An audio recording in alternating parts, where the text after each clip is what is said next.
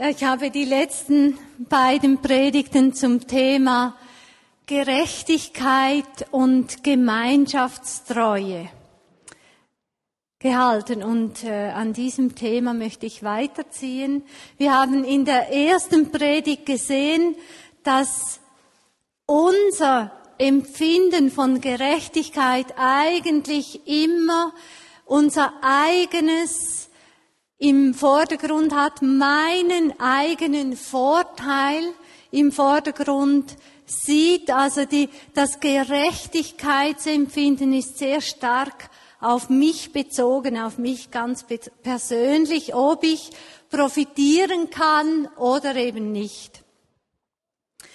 Wir haben dann gesehen, dass Gott Gerechtigkeit eigentlich ganz anders sieht. Wenn man aus dem Hebräischen das Wort übersetzt, kann man es übersetzen damit, dass es heißt Gemeinschaftstreue. Gott ist ein Gott der Gemeinschaftstreue. Deshalb hat er seinen Sohn gesandt, aus diesem Verlangen heraus Gemeinschaft mit uns zu haben, in dieser enge Beziehung mit einem jeden von uns zu kommen. Deshalb hat er seinen Sohn gesandt, hat das zugelassen, dass Jesus sterben musste, damit er mit uns Gemeinschaft haben kann. Er hat alles gegeben, um uns diese Gemeinschaft zu ermöglichen.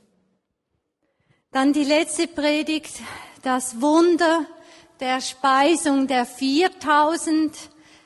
Äh, wir haben so die drei Punkte herausgestellt und zwar der erste Punkt.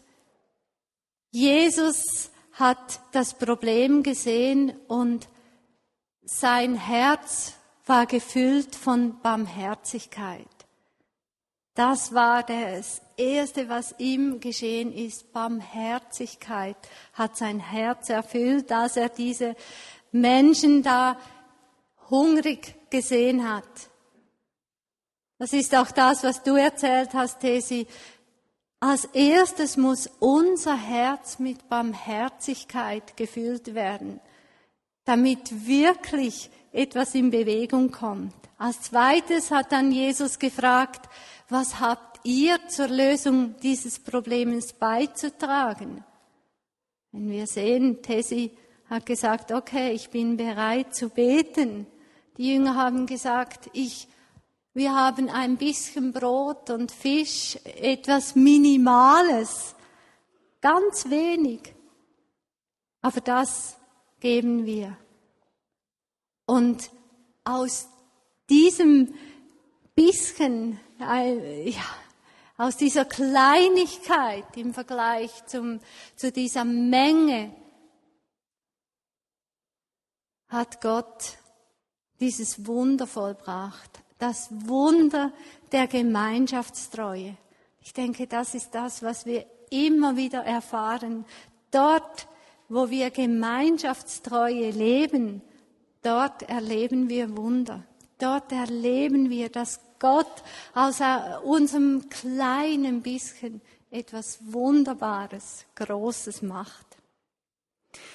In der heutigen Predigt möchte ich wieder darüber sprechen, dass Jesus seine Gerechtigkeit, seine Gemeinschaftstreue all unsere Vorstellungen sprengt, all unsere Vorstellungen von Leistungsdenken und Werkgerechtigkeit.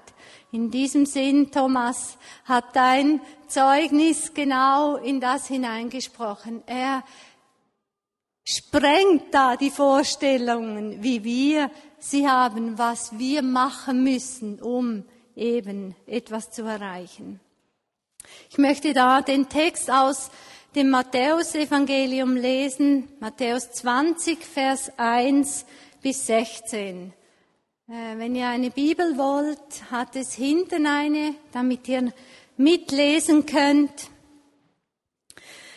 Da steht Matthäus 20, 1 bis 16. Denn mit dem Himmelreich ist es wie mit einem Gutsbesitzer, der früh am Morgen sein Haus verließ um Arbeiter für seinen Weinberg anzuwerben. Er einigte sich mit den Arbeitern auf einen Denar für den Tag und schickte sie in den Weinberg. Um die dritte Stunde ging er wieder auf den Markt und sah andere dastehen, die keine Arbeit hatten. Er sagte zu ihnen, geht auch hier in meinen Weinberg, ich werde euch geben, was recht ist. Und sie gingen.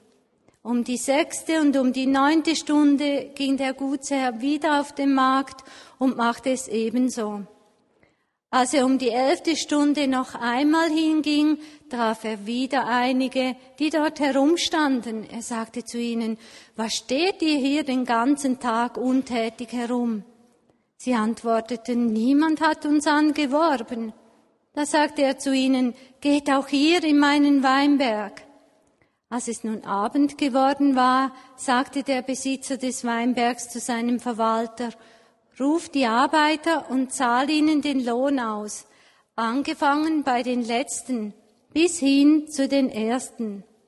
Da kamen die Männer, die um die elfte Stunde angeworben, die er um die elfte Stunde angeworben hatte, und jeder erhielt einen Denar. Als dann die Ersten an der Reihe waren, glaubten sie mehr zu bekommen. Aber auch sie erhielten nur einen Denar. Da begannen sie über den Gutsherrn zu murren und sagten, diese Letzten haben nur eine Stunde gearbeitet und du hast sie uns gleichgestellt. Wir aber haben den ganzen Tag über die Last der Arbeit und die Hitze ertragen. Da erwiderte er einem von ihnen, mein Freund, dir geschieht kein Unrecht. Hast du nicht einen Denar mit mir vereinbart? Nimm dein Geld und geh. Ich will dem Letzten ebenso viel geben wie dir. Darf ich mit dem, was mir gehört, nicht tun, was ich will? Oder bist du neidisch, weil ich zu anderen gütig bin? So werden die Letzten die Ersten sein und die Ersten die Letzten. Dies ist der Text aus Matthäus 20. Die Leute, die das Gleichnis hörten, die waren sich gewohnt, Gleichnisse zu hören. Ähm, in der jüdischen Tradition ist das eine gängige Art, Wahrheiten weiterzugeben. Ein Rabbi hat mal gesagt, nicht sei das Gleichnis gering in deinen Augen, denn durch das Gleichnis kann der Mensch zum Verständnis der Tora gelangen. Also durch das Gleichnis können wir Erkenntnisse der Wahrheit Gottes bekommen. Wir können dieses Gleichnis in drei Teile aufteilen. Die Situation der Arbeiter, dann die Krise und die Auflösung der Krise äh, vom, in dem Dialog vom Gutsherr mit den Arbeitern. Schauen wir zuerst die Situation der Arbeiter an. Das war den Zuhörern sehr vertraut, dass Gutsherren auf dem Marktplatz gingen, um Tagelöhner anzuwerben. Das war günstiger, kam sie billiger zu stehen, weil Tagelöhner ihren Lohn hatten und dann war der Gutsherr zu nichts mehr verpflichtet. Also er musste, wenn sie krank waren, sich nicht um sie kümmern. Er hatte keinen Verlust, wie er das hatte bei einem Tod zum Beispiel vom Sklaven. Also das war eine gängige Art, wie die Arbeit verrichtet wurde. Der Gutsherr hat einen Denar mit den ersten Arbeitern abgemacht. Das war in etwa so der Betrag, wie eine Familie brauchte, um einen Tag zu leben. Den genauen Tageslohn hat er nur mit den ersten Arbeitern abgemacht. Den anderen hat er gesagt, ich gebe euch, was recht ist, was immer das ist. Aber mit den ersten hatte er eine genaue Abmachung. Sicher waren diese ersten Arbeiter sehr dankbar, dass sie Arbeit bekommen hatten für diesen Tag. Es war ja eine unsichere Situation, in der sie sich befanden, äh, weil sie nie wussten, verdiene ich heute genug, um mein Leben zu bezahlen, um die Familie zu versorgen. Der Gutsherr geht also ohne ersichtlichen Grund immer wieder auf den Marktplatz zurück. Um die dritte, sechste, neunte Stunde, sogar noch eine Stunde vor Feierabend. Also um die elfte Stunde geht er wieder und ruft die Arbeiter. Er wollte also, dass niemand von der Arbeit ausgeschlossen ist, von der Arbeit, die Leben bedeutet. Also er wollte, dass alle Leben bekommen. Es kann sein, dass die Arbeiter, die am Abend da noch auf dem Platz standen, eine Stunde vor Feierabend, äh, waren sie vielleicht schon total frustriert und haben gedacht, typisch, mich hat wieder keiner angeworben, ich stehe wieder da, wie immer natürlich, äh, und komme zu kurz. Eine Situation, die wir ja auch ab und zu erleben, wo wir denken, ah, irgendwie ist es an uns vorbeigegangen. Wir haben äh, über lange Zeit jetzt ein Haus gesucht, viele von euch wissen das. Wir mussten unser Traum von der schönen Wohnung, vom Haus, vom gemeinschaftlichen Leben irgendwo loslassen. Wir mussten umziehen, ohne zu wissen wohin, einfach die Sachen packen und mal schauen, wie es weitergeht. Zum Glück hatten wir Freunde, die sich erbarmten und uns ein Dach über dem Kopf anboten. Dann haben wir eine Wohnung für ein Jahr bekommen, also eine Übergangslösung. Wir haben uns nicht wirklich niedergelassen dort. Und so Anfangsjahr haben wir gedacht, jetzt sind wir wieder am genau gleichen Ort wie vor einem Jahr. Wir wissen nicht, was mit uns passiert. Und das Gefühl dann irgendwo zu denken, ach, wir wurden ausgelassen.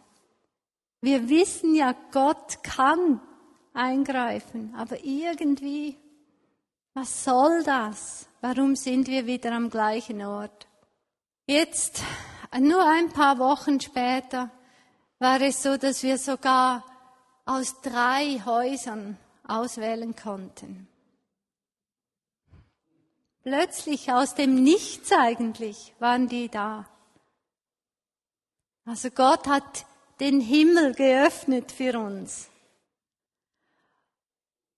Und erst noch mit der Möglichkeit, wieder gemeinschaftlich leben zu können, so wie wir das uns gewünscht haben.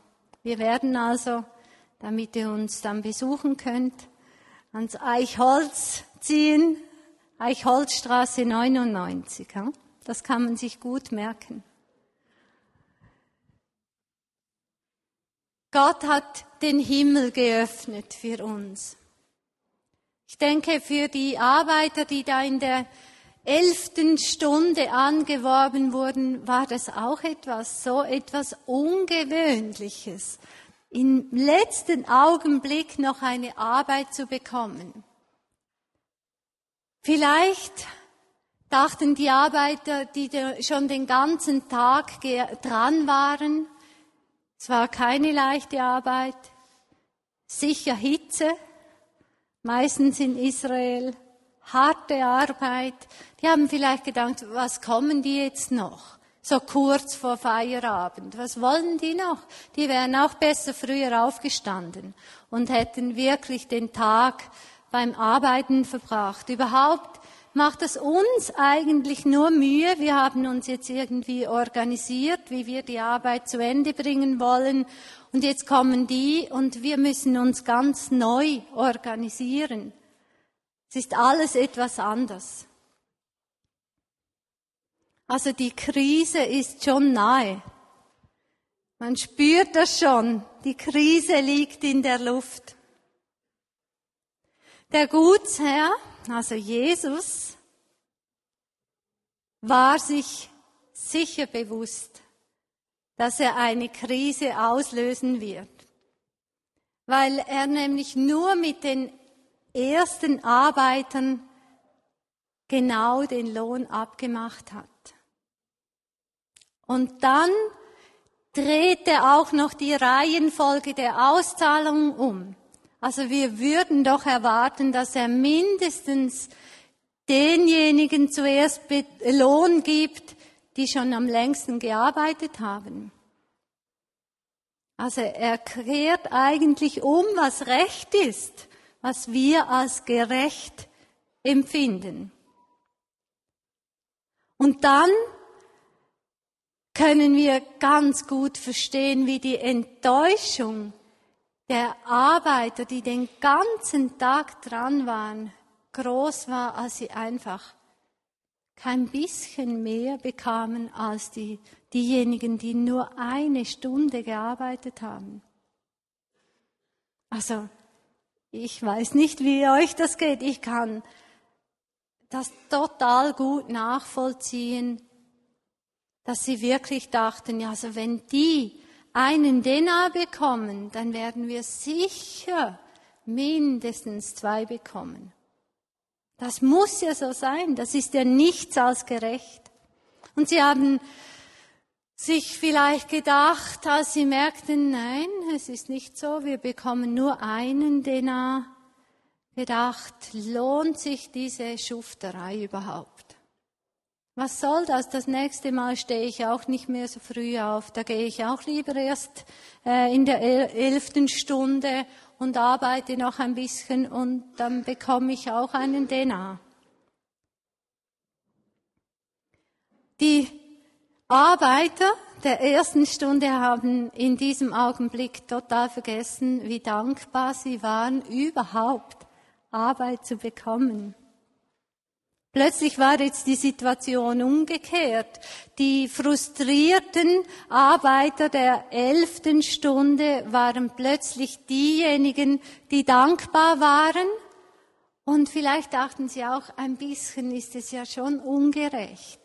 Es war ihnen vielleicht nicht ganz wohl, aber wohlweislich haben sie nichts dazu gesagt. Sie haben gedacht, ja, wir müssen den Gutsherr ja nicht noch drauf äh, Lüpfe, heben, heben, stoßen, äh, dass er merkt, dass das nicht ganz gerecht sein könnte. Sicher haben sie wirklich gestaunt, dass sie einfach genau gleich viel bekommen wie die anderen. Also dass die Arbeiter der ersten Stunde sich extrem ungerecht behandelt fühlten, können wir verstehen. Und ich habe bemerkt an dem, dass ich offenbar selber noch nicht wirklich begriffen habe, was Gemeinschaftstreue heißt, was Gott meint mit Gerechtigkeit, die er lebt. Also eine Lohnauszahlung, die sich nicht an der erbrachten Leistung orientiert, sondern an der Großzügigkeit vom Gutsbesitzer.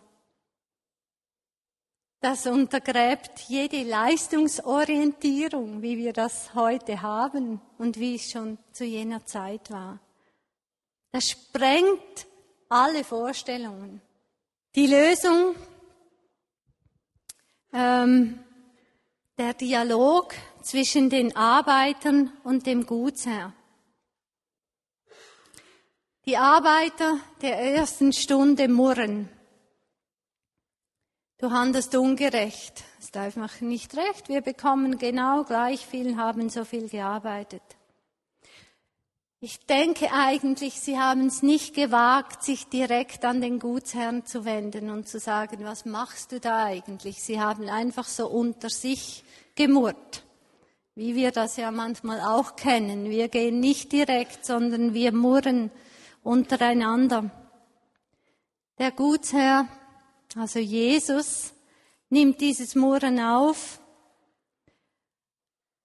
und sagt, dir geschieht kein Unrecht, Freund. Er, sagt, er nennt diesen Arbeiter Freund. Dir geschieht kein Unrecht. Du bekommst genau, was wir abgemacht haben.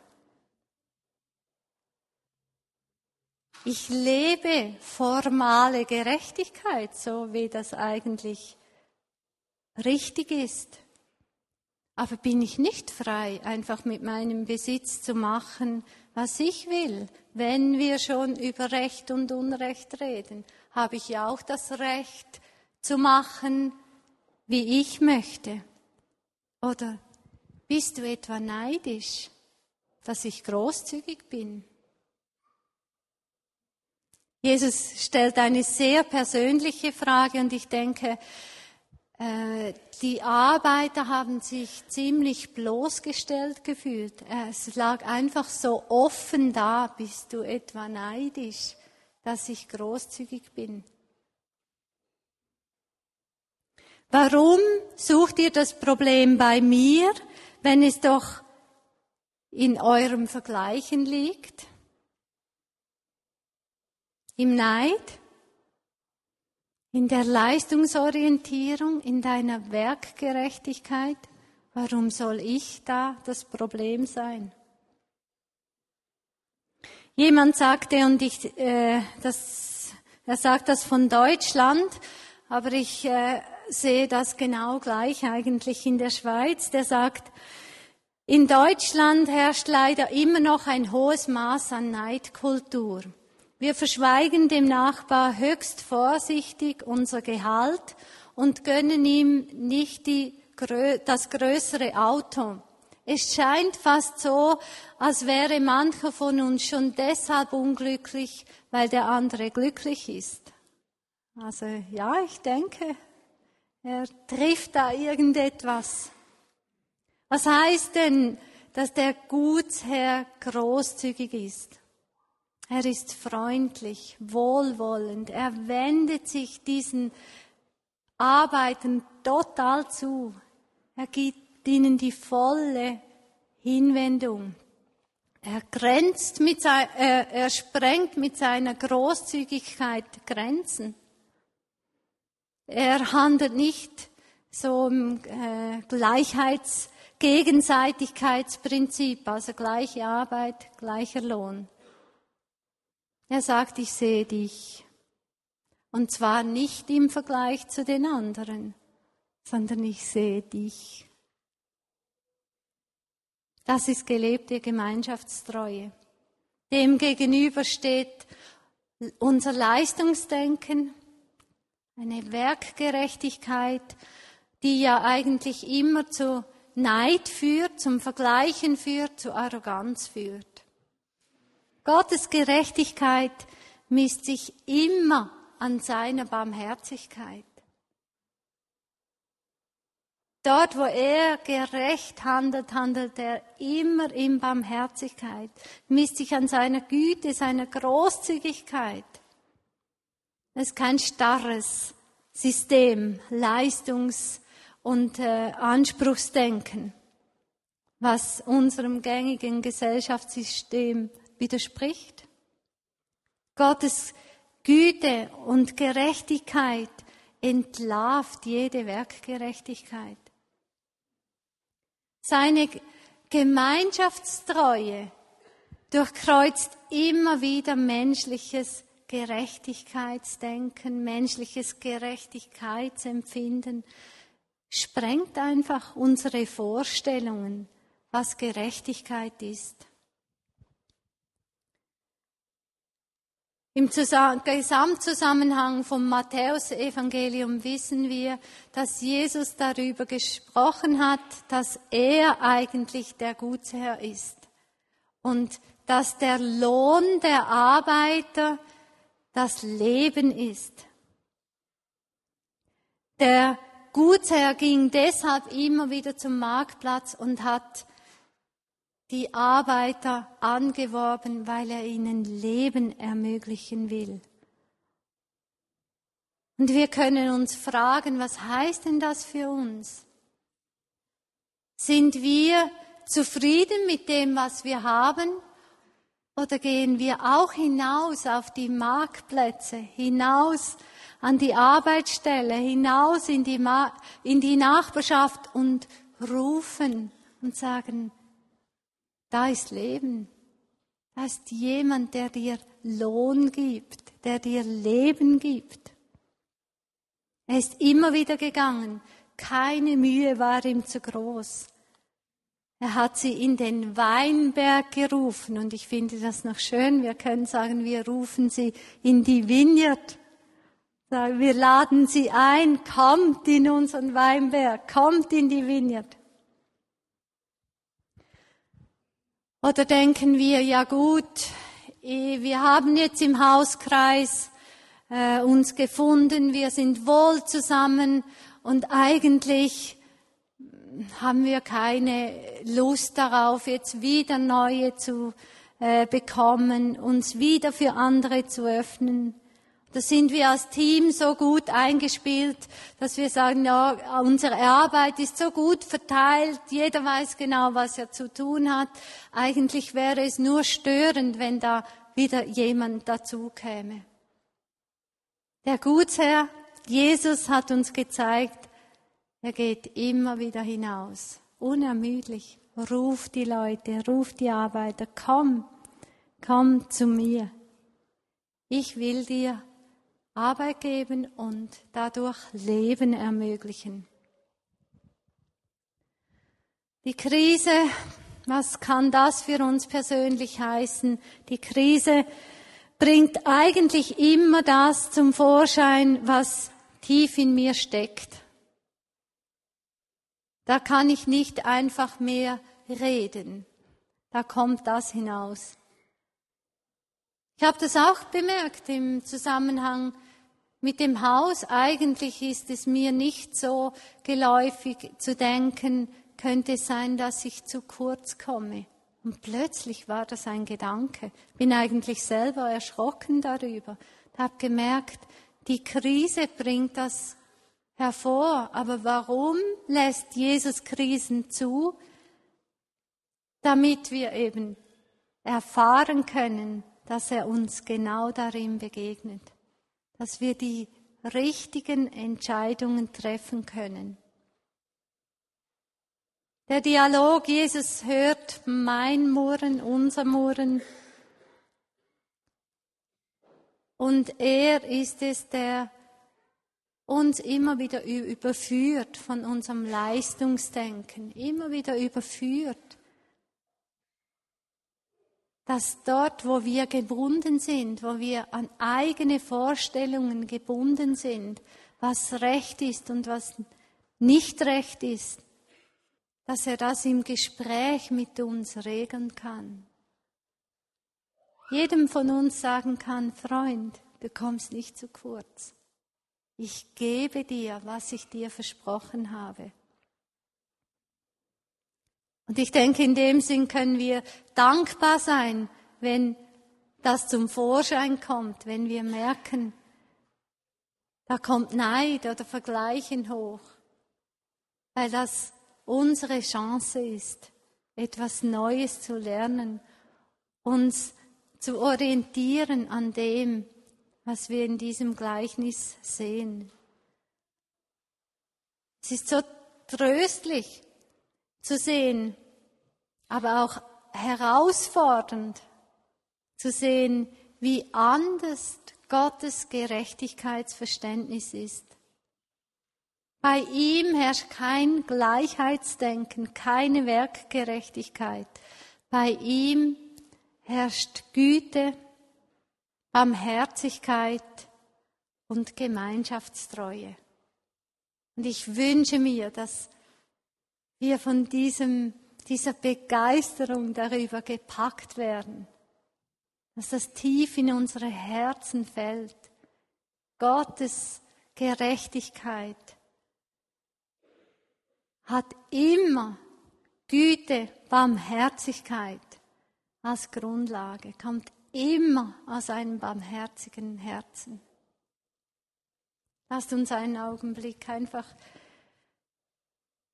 still sein, die Gedanken noch etwas bewegen, wo wir merken, das hat uns vielleicht angesprochen, die Situation der Arbeiter, die Krise oder der Dialog mit dem Gutsherr.